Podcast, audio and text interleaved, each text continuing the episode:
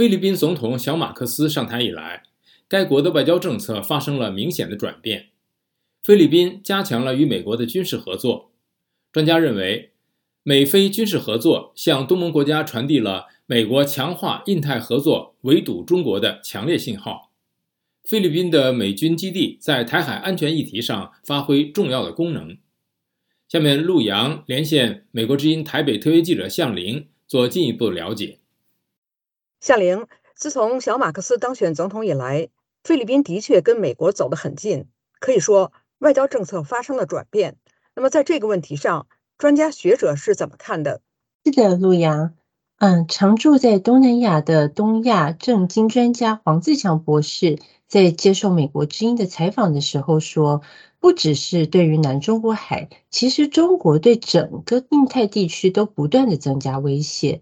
而菲律宾在西太平洋是具有重要战略位置的。所以说呢，他们的总统小马克思在四月底访美，与拜登总统会面，这时候的目的就在于深化与印太战略伙伴同盟以及美国所领导的反中统一战线联盟的关系。黄自强博士这么说。小马可斯政权虽不至于开罪北京，亦或选边站，但与美国扩大军事合作，应对印太地区挑战，诸如美菲联合军演、菲律宾新增四座基地供美军使用等举措。另一方面，菲律宾亚太大学政治经济学助理教授罗宾他指出，菲律宾外交政策的大转弯，其实都是中国自己造成的。陆阳。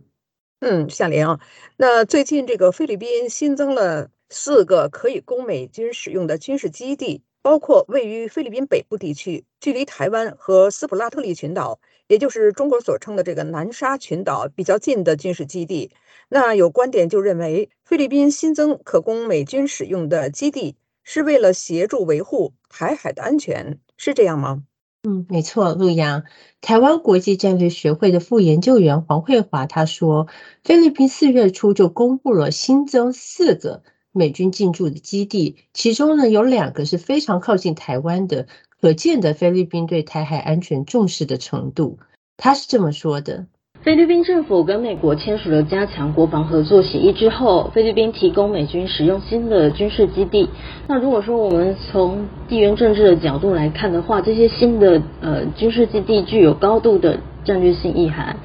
呃，能够让美国的军事力量投射到南海甚至台海地区。但是相反的，会让中国感到芒刺在背的负面感受。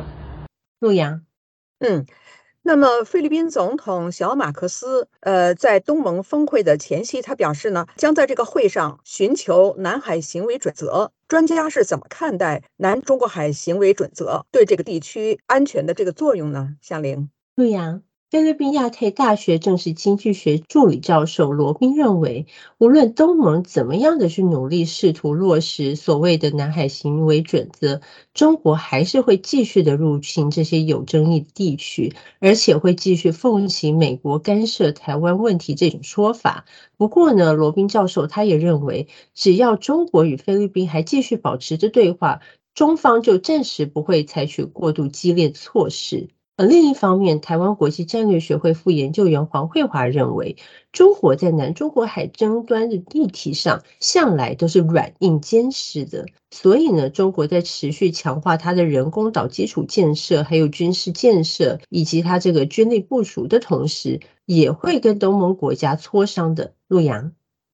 谢谢陆阳与美国之音在台北的特约记者向玲的连线报道。菲律宾外交持续转弯，专家说。菲律宾合作向东盟释放抗中信号。了解更多新闻内容，请登录 voa chinese 点 com。